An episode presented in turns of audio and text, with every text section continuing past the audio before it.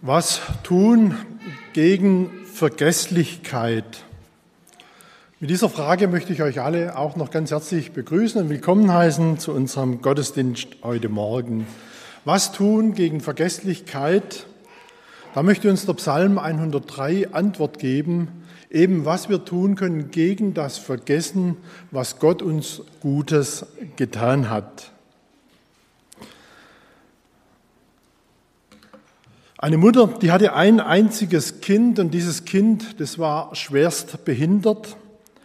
Diese Mutter hat in ihrem Leben auf so vieles verzichtet, damit sie dieses Kind pflegen konnte. Sie war Tag und Nacht nur für dieses Kind da. Sie hatte sich 20 Jahre lang es nicht nehmen lassen, für dieses Kind da zu sein. Aus Liebe zu ihrem Kind. Aber eines Tages, da brach es aus ihr heraus. Da sagte sie, mein Kind kennt mich nicht einmal. Es gab mir noch nie ein Zeichen, dass es mich gern hätte. Und das hat dieser Mutter das Herz zerrissen. Frage, wenn wir in unserem Leben mal zurückschauen, hat uns die Liebe Gottes nicht auch schon viel Gutes zuteil werden lassen? Und hat sich der Herr unser Herr nicht auch wie diese Mutter aufgeopfert, als er sich dort, ja, als er dort ans Kreuz für unsere Schuld ging, sein Leben für uns gab? Und da ist es doch gut, wenn wir unserem Herrn immer wieder in Dankbarkeit und mit Lob begegnen. Nicht, dass der Herr eines Tages zu uns sagen muss, wie diese Mutter über ihr Kind gesagt hat, mein Kind, hat mir nie gezeigt, dass es mich gern hat. Nun, dieses Kind konnte es der Mutter nicht durch, durch diese Behinderung seiner Mutter nicht sagen und auch nicht zeigen, aber wir können doch unserem großen Gott zeigen und sagen, dass wir ihn lieb haben. Wann haben wir das letzte Mal unserem Herrn so ganz bewusst von Herzen gedankt für seine Güte, für seine Treue, für seine Gnade? Wann haben wir das letzte Mal zu uns, zu Gott gesagt, Vater im Himmel, ich habe dich von Herzen lieb? Wirklich mal im Gebet zu sagen, Gott, ich habe dich von Herzen lieb. Ein Neujahr, da hatten wir ja hier miteinander die Jahreslosung 2023 betrachtet, die lautet, du bist ein Gott, der mich sieht. Der Psalmist, er drückt diesen Gedanken, dass Gott uns nicht aus den Augen verliert, im Psalm 115 ähnlich aus, im Vers 12. Dort schreibt er, der Herr denkt an uns und segnet uns. Oder im Psalm 121, da sagt er, siehe, der Hüter Israels schläft noch schlummert nicht. Und diese Jahreslosung und auch diese beiden Psalmverse, die bringen doch etwas zum Ausdruck. Sie bringen zum Ausdruck, wir leben allein aus der Gnade und aus der Güte Gottes. Und er hat uns stets vor Augen. Er verliert uns nicht aus den Augen. Frage, haben wir den Herrn auch stets vor Augen und vergessen wir nicht, was er uns Gutes getan hat? So wie es David im Psalm 16, Vers 8 noch sagt, ich habe den Herrn alle Zeit vor Augen. Und so soll uns heute mal die Frage leiden, was können wir tun gegen das Vergessen, was Gott uns Gutes getan hat? Was, wie, ja, was kann uns leiden, dass wir nicht vergessen, Gottes gutes Handeln an uns? Und da möchte eben der Psalm 103 uns eine Hilfe sein. Was mir auch noch wichtig ist, wenn man sich so vorbereitet und sich mit so einem Text beschäftigt, da muss ich auch wieder selber erkennen, ja, wie der Paulus nämlich mal in Philipper 3, Vers 13 sagt, ich schätze mich selbst noch nicht so ein, dass ich es ergriffen habe, dass ich es ergriffen habe, was Loben und Danken bedeutet. Aber, dann sage ich auch mit Paulus, ich strecke mich aus nach dem, was da vorne ist. Mir ist in der Vorbereitung wichtig geworden, auch ich habe da noch Raum zu lernen, dass dieses beständige Lob Gottes auch bei mir zu Hause ist. Lass uns mal die ersten 13 Verse lesen aus Psalm 103. Psalm 103, die Verse 1 bis 13. Lobe den Herrn meine Seele und was in mir ist, seinen heiligen Namen. Lobe den Herrn meine Seele und vergiss nicht, was er dir Gutes getan hat. Der dir alle deine Sünden vergibt und heilet alle deine Gebrechen. Der dein Leben vom Verderben erlöst. Der dich krönet mit Gnade und Barmherzigkeit. Der deinen Mund fröhlich macht und du wieder jung wirst wie ein Adler. Der Herr schafft Gerechtigkeit und Recht allen, die Unrecht leiden. Er hat seine Wege Mose wissen lassen, die Kinder Israels sein Tun. Barmherzig und gnädig ist der Herr, geduldig und von großer Güte. Er wird nicht für immer hadern, noch ewig zornig bleiben. Er handelt nicht mit uns nach unseren Sünden und vergilt nicht nach unserer Missetat. Denn so hoch der Himmel über der Erde ist, lässt er seine Gnade walten über denen, die ihn fürchten. Sofern der Morgen ist vom Abend, lässt er unsere Übertretungen von uns sein. Wie sich ein Vater über Kinder erbarmt, so erbarmt sich der Herr über die, die ihn fürchten. Nochmal Vers 1 und 2. Lobe den Herrn meine Seele und was in mir ist, seinen heiligen Namen. Lobe den Herrn meine Seele und vergiss nicht, was er dir Gutes getan hat. Der Psalmist, der David, er ermahnt sich hier selber, nämlich nicht zu vergessen, was Gott ihm Gutes getan hat. Mit seinem ganzen Sein möchte er Gott loben. Ich will den Herrn loben. Und interessant ist, in Psalm 34, Vers 2 ergänzt David dann sogar noch, ich will den Herrn loben alle Zeit. Nicht nur, wenn es mir gut geht. Ich denke, wenn uns im Leben, ja, wenn es uns im Leben gut geht, man ist gesund, ja, man geht so richtig gut durch den Tag, man erlebt die Segnungen Gottes, da fällt einem vielleicht das Loben und Danken noch leicht. Wenn es aber mal dann durch schwierigere Zeiten geht, läuft man vielleicht schon eher Gefahr, mal eben dieses Danken, dieses Loben, wo uns der Psalmist dazu ermahnt, doch aus den Augen zu verlieren.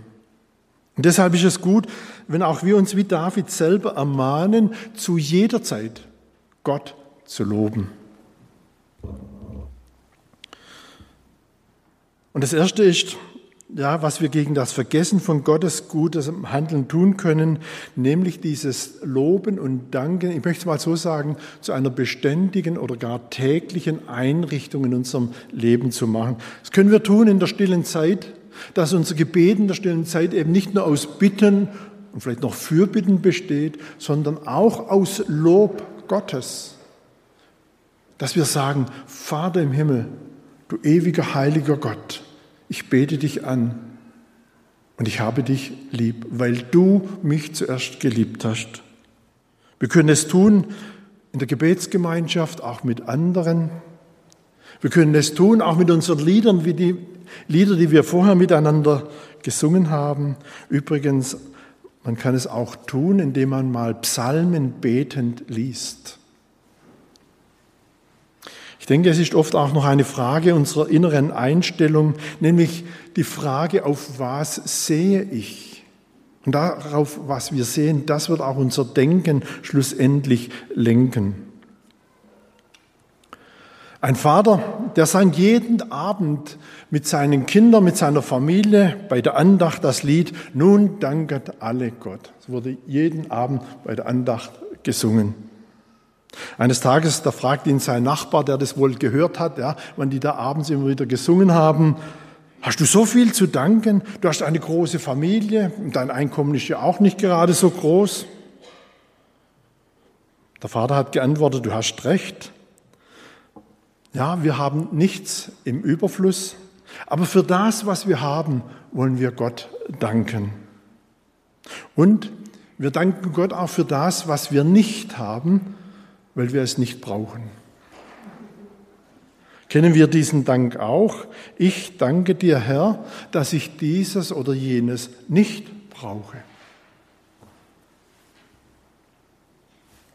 Und wenn David eben schreibt, vergiss nicht, was er dir Gutes getan hat, habe ich für mich so gedacht, da müssen wir ab und zu einfach auch mal wieder den Blick in den Rückspiegel unseres Lebens werfen um zu sehen, was Gott uns alles, mit was er uns alles gesegnet hat. Um dann festzustellen, wie er uns auch geführt und geleitet hat. Ich denke, vielen von euch ist ja dieses Lied Spuren im Sand aus dem Jahr 1964 sicherlich bekannt. Gibt es ja, ja auch sogar auf der Tasse als Lied und so weiter. Aber dieses Lied bringt eben diesen Gedanken auch so schön zum Ausdruck, nämlich auch des Geführtseins von Gott. Zurückzuschauen, wie hat Gott uns geführt, wie hat er uns getragen. Ich möchte dieses Lied euch nochmal in Erinnerung rufen und es mal lesen. Eines Nachts hatte ich einen Traum. Ich ging am Meer entlang mit meinem Herrn. Vor, den dunklen, vor dem dunklen Nachthimmel erstrahlten Streiflichtern gleich Bilder aus meinem Leben. Und jedes Mal sah ich zwei Fußspuren im Sand, meine eigene und die meines Herrn. Als das letzte Bild an meinen Augen vorübergezogen war, blickte ich zurück. Ich erschrak als ich entdeckte, dass an vielen Stellen meines Lebensweges nur eine Spur zu sehen war. Und das waren gerade die schwierigsten Zeiten meines Lebens. Besorgt fragte ich den Herrn, Herr, als ich anfing, dir nachzufolgen, da hast du mir versprochen, auf allen Wegen bei mir zu sein. Aber jetzt entdecke ich, dass in den schwersten Zeiten meines Lebens nur eine Spur im Sand zu sehen ist. Warum hast du mich allein gelassen, als ich dich am meisten brauchte?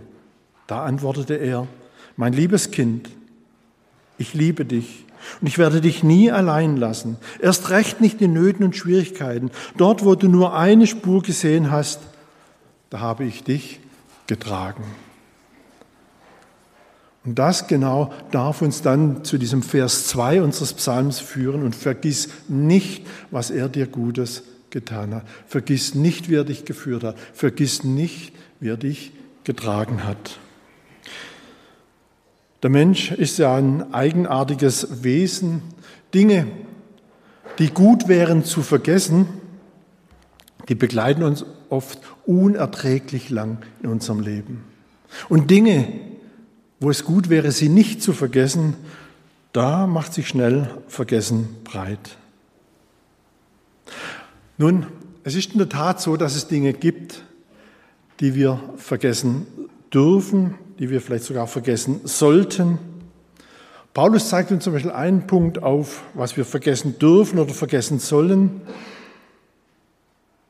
In seinem Leben vor seiner Bekehrung war ja Paulus ein Eiferer für das Gesetz. Er war ein vermeintlicher Eiferer für Gottes Sache, aber dabei hat er dann die Gemeinde Jesu verfolgt, ihr großen Schaden zugefügt. Und ich kann mir vorstellen, wie nach seiner Bekehrung ihn das immer wieder belasten wollte. Wie er Menschen ins Gefängnis gebracht hat, die vielleicht sogar hingerichtet wurden. Das kann einen über ja, lange Zeit belasten, ein Leben lang belasten. Und was schreibt er dann im, Psalm, äh, im Philipper 1, Vers 13? Ich vergesse, was da hinten ist und strecke mich aus nach dem, was da vorne ist. Da ist Vergessen angesagt. Und das heißt, auch wir dürfen alles, was in unserem Leben schiefgelaufen ist, wo sich Sünde breit gemacht hat, wo Böses da war, wo wir Gott Unehre gemacht haben, dürfen wir Vergessen praktizieren. Warum? Weil der Herr denen, die dem Ruf zur Umkehr gefolgt sind, die sich zu ihm bekehrt haben, in Hebräer 10, Vers 17 sagt, und ihrer Sünden und ihrer Ungerechtigkeit will ich nicht mehr gedenken. Und wenn Gott nicht mehr daran denken will, dann brauchen auch wir nicht mehr daran denken. Weiter ist auch vergessen angesagt, wenn jemand an uns schuldig wurde, Denn wenn der Herr nicht mehr an unsere Ungerechtigkeiten denken will, dann dürfen wir unseren Herrn uns zum Vorbild nehmen und auch nicht mehr an Ungerechtigkeiten, die uns vielleicht jemand anders zuteil werden lassen hat, zu denken. Da wollen wir dann Epheser 4, Vers 32 praktizieren.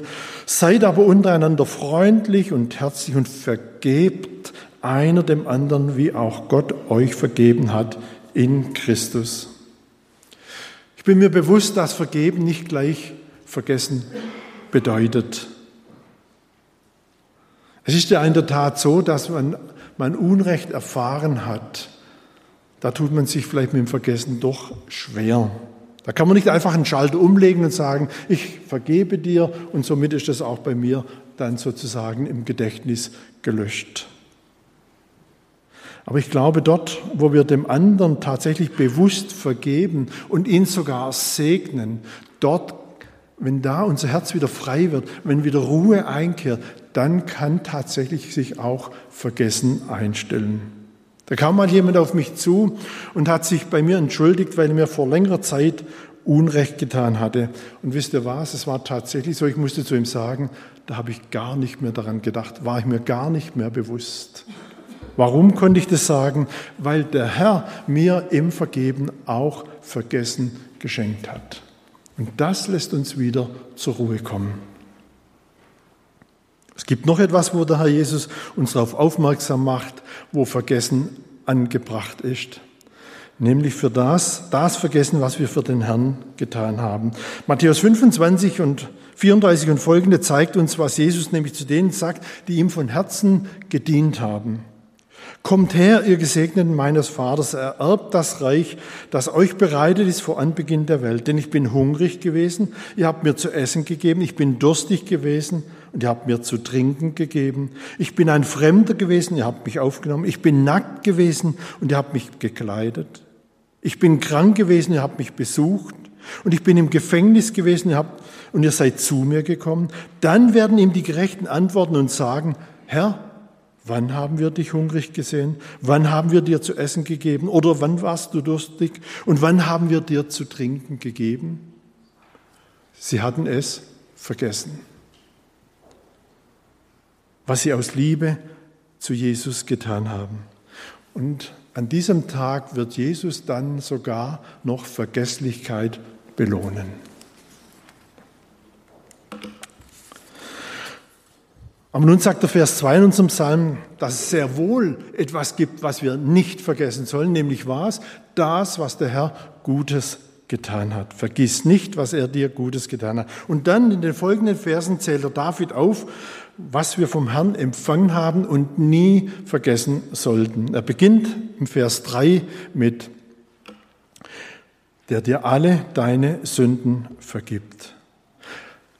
Stellt euch mal vor, alles, was in meinem Leben schief lief, alle Sünde, sei sie noch so groß, noch so klein, hat der Herr mir, hat der Herr uns vergeben. Restlos. Allerdings wir, müssen wir eins dabei auch beachten, das ganze Vergebung hat tatsächlich eine Bedingung, nämlich, dass wir unsere Verfehlungen dem Herrn auch bekennen. David schreibt im Psalm 32, denn als ich es wollte verschweigen, verschmachteten meine Gebeine durch mein tägliches Klagen. Denn deine Hand lag Tag und Nacht schwer auf mir, dass mein Saft vertrocknete, wie es im Sommer dürre wird. Dann bekannte ich dir meine Sünde und meine Schuld verhehlte ich nicht. Ich sprach, ich will dem Herrn meine Übertretungen bekennen. Da vergabst du mir meine Sünde, die Schuld meiner Sünde. Johannes bestätigt es in seinem ersten Brief in Kapitel 1, 9. Wenn wir aber unsere Sünden bekennen, so ist er treu und gerecht, dass er uns die Sünden vergibt und reinigt uns von aller Ungerechtigkeit. Wer seine Sünden dem Herrn bekennt, darf vollumfängliche Vergebung empfangen. Das ist übrigens auch das, was uns beim Abendmahl, wenn wir das miteinander nehmen, immer wieder neu bewusst machen dürfen. Völlig rein völlig gerechtfertigt durch das Blut Jesu Christi, das er am Kreuz für uns vergossen hat. Und deshalb haben wir doch Grund genug, täglich dafür unserem Herrn zu danken, täglich unseren großen Gott zu loben. Vers 3. Und heilet alle deine Gebrechen. Ich weiß nicht, wie es euch jetzt geht, wenn wir dieses lesen und heilet alle deine Gebrechen. Bedeutet das, Gläubige dürfen keine Gebrechen, keine Krankheit mehr haben, weil der Herr sie ja alle heilt? Bedeutet es, ja, echte Gläubige werden ohne Krankheit 90 oder 100 Jahre alt und schlafen dann friedlich mit einem Lächeln auf dem Gesicht ein? Lehrt uns das Leben nicht etwas anderes? Kennen wir nicht alle doch auch noch Krankheit? Kennen wir nicht auch Gebrechen, die uns vielleicht sogar ein Leben lang begleiten? Hat sich da der Psalmist in seiner Lobeshymne, möchte ich mal so sagen, etwas vergaloppiert? Ja, es bleibt wahr, Gott kann heilen, Gott will heilen und das tut er auch. Auch da, wenn ich zurückschaue, wie oft hat Gott uns tatsächlich auch schon in unserer Familie Heilung geschenkt, buchstäblich Hilfe geschenkt. Übrigens hilft Gott auch, wenn wir zum Beispiel Medikamente bekommen und die Medikamente wirken, dann hilft Gott auch durch Medikamente. Jemand hat mal gesagt, wenn ich meine Medikamente einnehme, dann mache ich es wie beim normalen Essen auch. Ich segne sie vorher. So wie wir beten, Vater, segne diese Speise, so betet er, Vater, segne diese Medikamente, dass sie wirken. Er nimmt es aus Gottes Hand. Spörtchen schreibt zu diesem Vers 3 noch einen interessanten Gedanken. Er sagt, dass wir dabei auch den Urtext beachten müssen, der auch übersetzt werden kann mit der da heilend ist. Also da geht es um etwas Fortwährendes. Gott, der da heilend ist. Das bedeutet, Gläubige können tatsächlich krank werden, aber der Herr wird dann immer wieder, so wie es auch in Jakobus 5 beschrieben ist, ein Aufrichten schenken.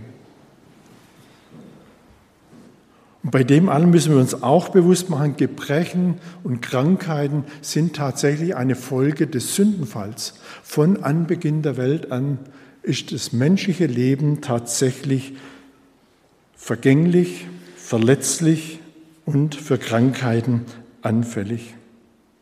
Aber dieser Vers 3, wenn das dort heißt, der heilt alle deine Gebrechen, darf auch noch ein Blick in das tausendjährige Friedensreich sein, wo tatsächlich einmal alle Krankheiten und alle Gebrechen restlos beseitigt sein werden. Dabei wollen wir noch einen weiteren Aspekt, Aspekt von Krankheit uns bewusst machen. Gott kann sogar auch mal Leiden oder Gebrechen in unserem Leben dazu gebrauchen, dass es zum Segen dient, uns selber und auch anderen.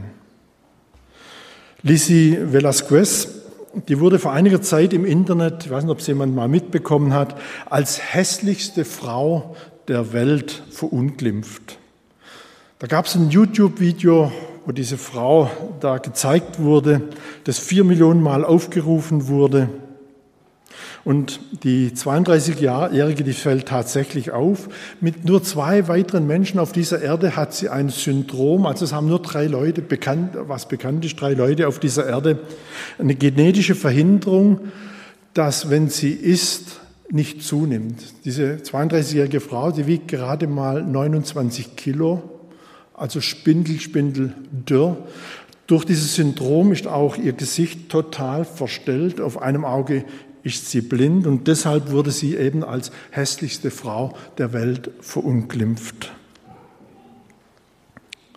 Dem christlichen Internetportal BeliefNet erzählte die Texanerin vor einiger Zeit, dass sie deshalb auch schon als Kind oft mit Gott gehadert hat. Wieso hat Gott sie so geschaffen? Wieso hat er es zugelassen, ja, so hässlich zu sein? Aber mit der Zeit, da erkannte sie, Gott musste doch einen Grund gehabt haben, warum er sie so geschaffen hat. Und dann sagte sie, Gott strafte mich nicht mit dem Syndrom, sondern gab mir den größten Segen in meinem Leben. Die Krankheit, sagte sie dann, habe ihr so viele Türen geöffnet, Menschen zu helfen, die eben auch glauben, sie seien nicht gut genug. Und dann sagte sie, nur durch Gottes Gnade bin ich heute das, was ich bin. Selbst dieses Gebrechen hat sie zum Dank und zum Lob Gottes geführt. Erst wurde sie im Internet gemobbt, Heute darf sie andere Menschen wirklich ermutigen, mit ihren Begrenzungen zu leben und so sogar noch ein Segen für viele andere zu sein. Und sehen, da sehen wir, Gebrechen und Leiden können auch zu einem Gotteslob führen. Das bestätigt uns auch Paulus in 2. Korinther 1, Vers 3. Gelobt sei Gott, der Vater unseres Herrn Jesus Christus, der Vater der Barmherzigkeit und der Gott allen Trostes, der uns tröstet in aller unserer Trübsal. Und jetzt kommt es, damit auch wir trösten können, die in allerlei Trübsal sind. Gott lässt manchmal Not zu, damit wir den Trost Gottes erfahren und diesen dann wieder anderen weitergeben können. Und deshalb wollen wir uns auch wieder selber ermahnen, wie es David tat, auch in diesen Zeiten, der Zeit der Krankheit, des Gebrechens, Gott zu loben. Vers 4, der dein Leben vom Verderben erlöst und dich krönet mit Gnade und Barmherzigkeit der dein Leben von Verderben erlöst. Verderben können wir auch ein Synonym verwenden, vernichten. Sprich, am Ende des Lebens ist alles zerstört, alles verloren, es gibt keine Hoffnung mehr, ewig verloren. Und da sagt uns der Vers 4, der gnädige Gott hält eine Lösung bereit, dass wir eben am Ende nicht vernichtet sind. Und diese Lösung, die Gott uns bereithält, heißt Erlösung. Eine Erlösung, die eben in Gottes Gnade begründet ist. Und durch diese Erlösung, da werden wir eben nicht nur so gerade noch gerettet, dass es gerade reicht, sondern wir werden durch diese Erlösung sogar noch mit Gnade und Barmherzigkeit gekrönt. Wie wunderbar. Wisst ihr, eine Krone ist ja ein Zeichen von Würde und Legitimation. Und tatsächlich ist auch diese Krone der Barmherzigkeit und diese Krone der Gnade für Gläubige ein Zeichen der Würde, nämlich ein Kind Gottes zu sein und die Legitimation, Gott ist mein Vater, ich bin sein Kind. Und dann bestätigt den Kindern Gottes der Geist Gottes auch noch dieses in Römer 8, Vers 19, der Geist selbst gibt Zeugnis unserem Geist, dass wir Gottes Kinder sind. Man könnte auch sagen, weil Jesus eine Dornenkrone getragen hat, dürfen wir eine Krone der Gnade und Barmherzigkeit tragen. Und auch das darf uns wieder wohin führen? Zum Lob und zum Dank. Vers 5, der deinen Mund wieder fröhlich macht und du wieder jung wirst wie ein Adler. Wenn unsere Seele heil geworden ist, unser Leben ganz in Gottes Hand liegt, wenn wir uns ganz Gott anvertraut haben, dann wird sich das tatsächlich auch auf unser Gemüt auswirken. Und es wird uns auch immer wieder zur Fröhlichkeit führen. Unser Mund fröhlich machen. Und so wie der Adler nämlich von der Thermik getragen wird, so wird ein Kind Gottes von der Güte, von der Gnade und von der Barmherzigkeit Gottes getragen. Und dann kann sich ein frohes Gemüt breit machen, auch in den Herausforderungen unseres Lebens. Da gibt es eine ja, lustige Geschichte vom Halleluja-Jungen, die ich gelesen habe. Er war schon als Kind auf kriminelle Abwege geraten, aber durch die Heilsarmee hat er zum Glauben an Jesus Christus gefunden, dieser Junge. Und von dem Zeitpunkt an, wo er Jesus wirklich erlebt hatte als sein Heiland und Erlöser, da hat er alles, was ihm so im Alltag begegnet ist, mit Halleluja äh, sozusagen unterstrichen. Ja, also war ständig ein Halleluja auf seinen Lippen. Nun, der Lehrer, sein Lehrer, er hatte sich gefreut, dass dieser Junge sich wirklich total verändert hat, sich so positiv verändert hat. Aber dieses Halleluja, das hat den Lehrer dann doch etwas gestört, dass bei jedem zweiten Satz so ein Halleluja da kam. Und deshalb hat er versucht, ihn durch Bildung zu einer gemäßigteren Form in seiner christlichen Lebensäußerung zu führen.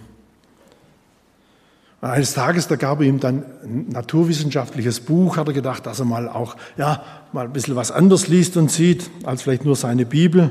Aber kaum hatte Willi, so hieß dieser Junge, das Buch aufgeschlagen, da rief er schon wieder, Halleluja. Und der Lehrer, ja, was gibt's denn jetzt schon wieder, um Halleluja zu rufen? Da sagt er, hier steht, dass das Meer im äh, Mindanao-Graben über 10.000 Meter tief ist. Na und, sagt der Lehrer. Na, darauf der Junge, in der Bibel steht, dass Gott unsere Sünden dorthin versenkt hat. Und da können wir sie nie wieder heraufholen. Halleluja. Ja. Und seht ihr, da möchte uns der Psalm 103 heute auch ermutigen, dass wir auch so ein beständiges Halleluja auf den Lippen haben.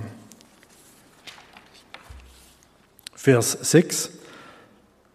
Der Herr schafft Gerechtigkeit und Recht allen denen, die Unrecht leiden. Ist noch eine besondere Verheißung für solche, die Unrecht leiden. Und ich denke in erster Linie da besonders an unsere verfolgten Geschwister, sei es in Nordkorea oder in muslimischen Ländern oder sonst in kommunistischen Ländern. Auch diese Geschwister werden eines Tages erfahren, dass der Herr ihnen Gerechtigkeit und Recht verschafft weil sie jetzt noch Unrecht leiden, wird der Herr eines Tages ihnen helfend eingreifen in ihrem Leben, dass sie eine in einer ungestörten Ruhe und ungestörten Gemeinschaft mit ihrem Herrn leben können. Aber vielleicht gibt es auch bei uns Personen, die momentan Unrecht leiden. Vielleicht in einer Ehe, wo der Ehepartner nicht gläubig ist wo er nicht nach Gottes Maßstäben lebt, Unrecht am Arbeitsplatz, weil man sich vielleicht zu Jesus Christus bekennt,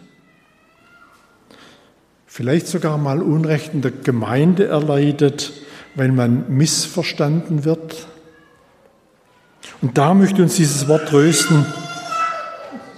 Der Herr schafft Gerechtigkeit und Recht allen, die Unrecht leiden.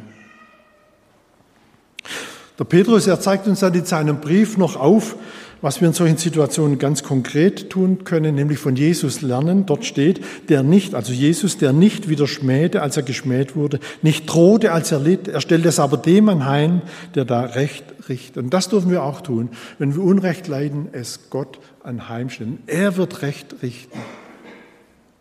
Und dann wird unsere Seele wieder zur Ruhe finden. Und was ist wieder angesagt? Loben und danken. Vers 7, er hat Mose seine Wege wissen lassen, die Kinder Israel sein tun. Ja, da habe ich für mich so gedacht, das ist gleich das nächste Highlight, ja, wo wir Gott erleben dürfen, wenn der Herr einen durchs Leben führt. Und so wie eben Gott Mose seine Wege wissen lassen hat, möchte Gott auch uns führen. Er möchte uns sicher ans Ziel bringen vom Pastor Otto Funke. Da wird erzählt, wie er einmal Führung erlebt hat. Und das ist etwas, ja, wie auch wir immer wieder Führung erleben dürfen. Auf seinem Heimweg, da sah er sich eben geführt, so von Gott innerlich so geführt. Er sollte in dieses Haus dort gehen. Da war, lebte eine Mutter allein mit ihren Kindern. Sie waren vom Vater von, von, ja, von ihrem Mann war sie verlassen. Als er dort in das Haus eintrat, da hörte er, wie diese Kinder, diese Mutter um etwas zu essen anbettelten, geradezu anbettelten, und wie die Mutter laut zu Gott rief, Oh Gott im Himmel, wie kannst du das mit ansehen? Ich glaube, du kannst mich nicht hören. Funke trat ein und sagte dieser Mutter, Gott kann sehr wohl hören. Er hat mich gesandt, damit ich euch helfe.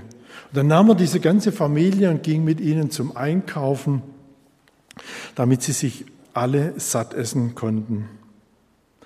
Und später hat er etwas Interessantes dazu gesagt, dass er nämlich noch manches Mal einfach nur in die Nähe dieses Hauses gegangen war und sich dort wieder bewusst gemacht hat, wie Gott geführt hat. Und das hat ihn jedes Mal zum Lob und zum Dank geführt. Vielleicht sollen wir das auch hin und wieder mal tun, wieder zurückgehen, wo wir in besonderer Weise Gott erlebt haben und wieder neu Gott loben und danken. Vers 8 und 9, barmherzig und gnädig ist der Herr geduldig und von großer Güte, da wiederholt der Psalmist nochmal den Gedanken aus Vers 4, der dich krönet mit Gnade und Barmherzigkeit. Wieso wiederholt der Psalmist hier noch einmal? Vielleicht gerade deshalb, weil Wiederholen das Beste ist gegen das Vergessen. Also so wie bei einer Fremdsprache, wo man Vokabeln lernt und die muss man tatsächlich wiederholen, wiederholen, bis sie sitzen, braucht es auch in unserem Leben immer wieder dieses Wiederholen von Gottes Wort. Wiederholen, ich habe einen guten, gnädigen, barmherzigen Gott. So lange wiederholen, bis es tief in unserem Herzen verankert ist. Vers 9. Er wird nicht immer für immer mit uns hadern, noch ewig zornig bleiben.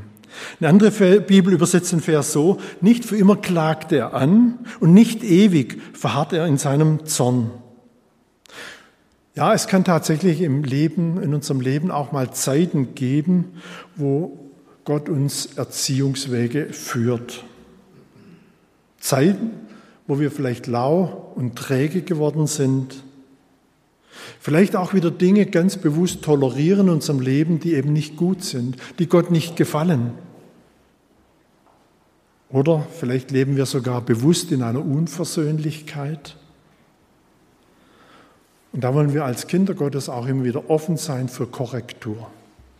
Für Korrektur von Gott. Hebräer 12, Vers 6 sagt, wen der Herr liebt, den erzieht er mit Strenge. Ich weiß nicht, wie es euch geht, wenn man so einen Vers liest, gell, da bleibt, ein, da bleibt man so schnell an diesem Wort Strenge hängen. Gott, der strenge Gott.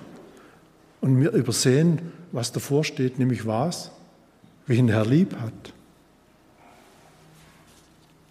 Gerade weil Gott uns lieb hat, lässt uns nicht einfach laufen. Er sucht uns stets in seiner Vaterliebe, eben auch mal mit Strenge, weil er es gut meint mit uns. Und wenn wir das auch wieder mal erkennen, wohin darf es uns führen? Herr, du hast mich erzogen, Herr, du hast mich korrigiert, ich danke dir dafür. Er handelt nicht mit uns nach unseren Sünden und vergilt nicht nach unserer Missetat.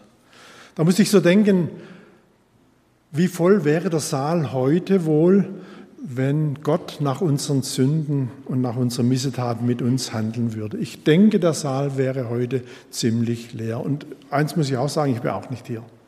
Wenn Gott mit mir handeln gehandelt hätte, wie ich es verdient hätte, aufgrund meiner Schuld in meinem Leben, meiner Verfehlungen. Und eben nur, weil Jesus dafür ins Kreuz gegangen ist, begegnet uns Gott eben nicht mit Strafe, sondern mit Gnade und Barmherzigkeit. So wie es auch in Epheser 1, Vers 7 steht, haben wir heute Morgen beim Abendmahl, als wir es 9 Uhr, um 9 Uhr miteinander Abendmahl gefeiert haben, haben wir auch diesen Vers miteinander betrachtet. In ihm haben wir die Erlösung durch sein Blut, die Vergebung der Sünden nach dem Reichtum seiner Gnade. Der Jesus hat für uns eine unwiderrufliche, vollständige Rechtfertigung geschaffen und die sollten wir eben auch nie aus den Augen verlieren und deshalb wollen wir am besten täglich dafür danken. Armin Mauerhof hat mal gesagt, er würde täglich einen Gang über Golgatha machen. Tun wir das auch, um am Golgatha dem Herrn zu danken für sein Opfer. Vers 11. Denn so hoch der Himmel über der Erde ist, lässt er seine Gnade walten über denen, die ihn fürchten. Die Entfernung von Sterne am Himmel zur Erde, die kann ja oft nur in Millionen von Lichtjahren angegeben werden. Das bedeutet also, das Licht, das ja 300.000 Kilometer in der Sekunde zurücklegt, braucht Millionen von Jahren, um von dem Stern hier auf der Erde gesehen zu werden. Und dann sagt der Psalmist hier, und so ist es auch mit der Gnade Gottes. Sie ist in einem Raum, der Millionen von Lichtjahren groß ist. Sprich, man könnte auch sagen, es gibt keinen Raum, wo Gottes Gnade nicht wirksam wäre. Vers 12 verwendet er dann noch ein weiteres Bild. Sofern der Morgen vom Abend ist, lässt er unsere Übertretungen von uns sein. Und ist das nicht in der Tat so? Seit die Erde sich dreht, haben sich der Sonnenaufgang und der Sonnenuntergang noch nie berührt, sind sich noch nie begegnet. Und so unerreichbar sind die Sünden, die Gott uns genommen hat. So weit, so hat der Herr unsere Übertretungen von uns genommen. Spörtchen hat auch damals dazu mal gesagt, dann braucht es uns auch keinen Schatten von Furcht anzukommen, als könnten sie je zurückgebracht werden.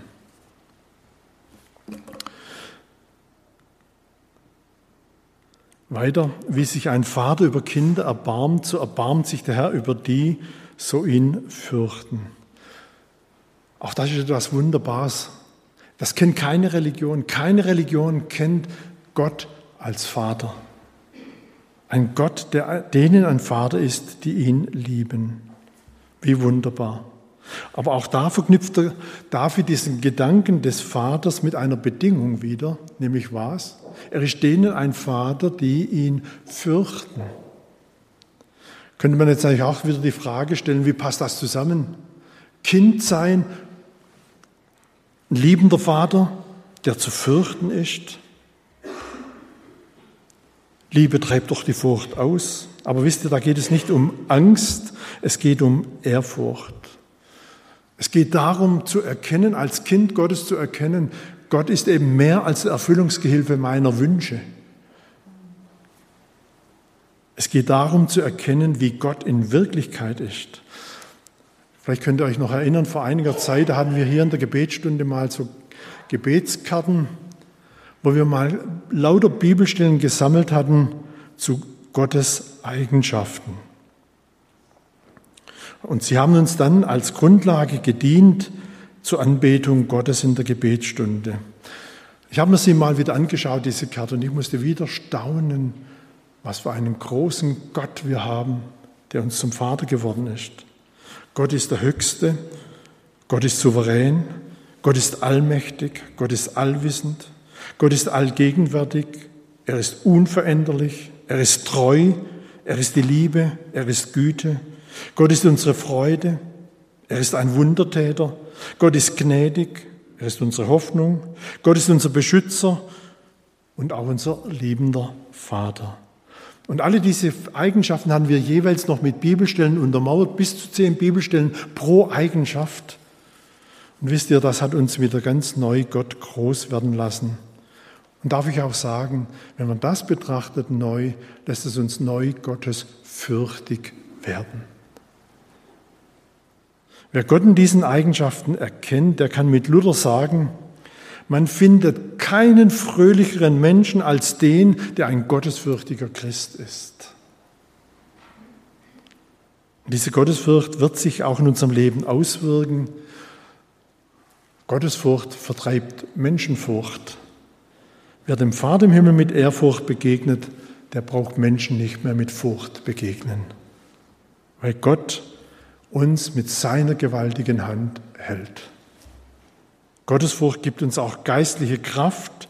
Jemand hat mal gesagt, wenn unser Leben wieder geistliche Kraft bekommen soll, müssen wir damit beginnen, so über Gott zu denken, wie er in Wirklichkeit ist, sprich Gott zu fürchten. Und wer Gott in diesen Eigenschaften und seiner Wirklichkeit erkennt, wohin wird er wieder geführt? Wieder zum Lob, zur Anbetung und zum Dank. Lobe den Herrn, meine Seele, und vergiss nicht, was er dir Gutes getan hat. Wir wollen noch miteinander beten.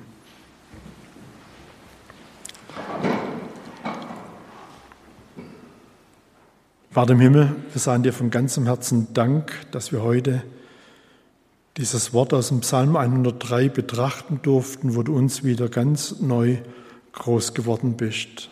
Herr, wir stehen hier still, staunend und anbetend über deine Größe, über deine Allmacht, aber auch über deine Güte und Barmherzigkeit, über deine Gnade. Danke, Vater, dass wir sie erleben und erfahren durften. Und Herr, es tut uns auch leid, wo vielleicht das Lob und der Dank uns etwas aus den Augen verloren gegangen ist. Herr, du möchtest uns heute wieder neu erinnern, dies täglich zu praktizieren, damit auch unser Mund wieder fröhlich wird. Und unser fröhlicher Mund, Herr, er soll dich loben, preisen und anbeten. Wir sagen dir Dank auch für all diese Segnungen, die der David da aufzählt, Herr, dass wir heil werden durften, dadurch, dass du, Herr Jesus, für uns am Kreuz gestorben bist. Danke, Herr Jesus, dass du das für uns getan hast. Vater im Himmel, wir beten dich dafür an. Wir sagen dir Dank, dass du auch Mose deine Wege wissen lassen hast und dass du auch uns unsere Wege führen willst. Jeder einzelne Herr, von der heute hier ist, wir wollen uns dir alle anvertrauen, auch deiner Führung. weil du es gut machst. Wir beten dich an. Und so, Herr, befehlen wir uns jetzt deiner Gnade an. Wollen dir danken, dich loben und dich preisen. Amen.